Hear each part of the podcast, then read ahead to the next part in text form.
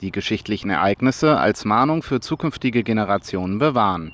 Mit dieser Intention haben die Menzes ihre Recherchearbeiten zu jüdischem Leben in Unterfranken begonnen. Was folgten, waren Drohungen, Anfeindungen, aber auch lebenslange Freundschaften.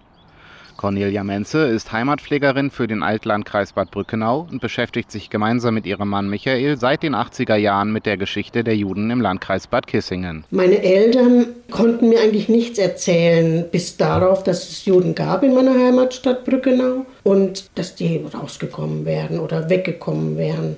Also mehr gab es da eigentlich nicht zu erzählen. Ja, und dann haben wir uns da eben mit Anzeigen in der Lokalzeitung, auch in Zeitungen Übersee und nach Kontakten gesucht. Michael Menz lebte in den 70er Jahren in Platz bei Geroda in der Rhön und war dort bereits mit der jüdischen Geschichte direkt konfrontiert. Das Haus, in dem er lebte, wurde im Ort Mandelbaum genannt. Wir waren immer die Mandelbaums. Und dann habe ich so recherchiert ein bisschen und wir hatten einige Objekte sogar gefunden in diesem Haus.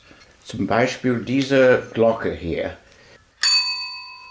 Das war ein Cremeladen und der Max Mandelbaum, der fuhr durch die, die Landschaft auf einem Fahrrad und verkaufte seine Waren dann in der ganzen Umgebung. Max Mandelbaum kam im Rahmen der fünften Deportation ins Ghetto Theresienstadt, wo er im Februar 1943 starb.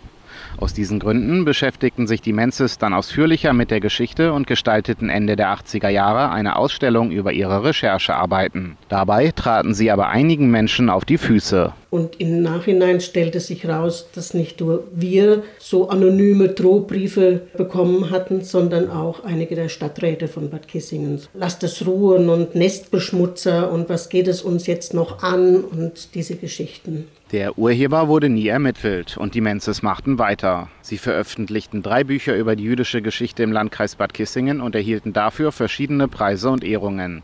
Mittlerweile sind die Spuren jüdischen Lebens auch durch die Arbeit der Menzes und anderer Heimatpfleger sowie engagierter Menschen wieder sichtbar geworden. Und bald soll dies in einem gemeinsamen Denkort münden.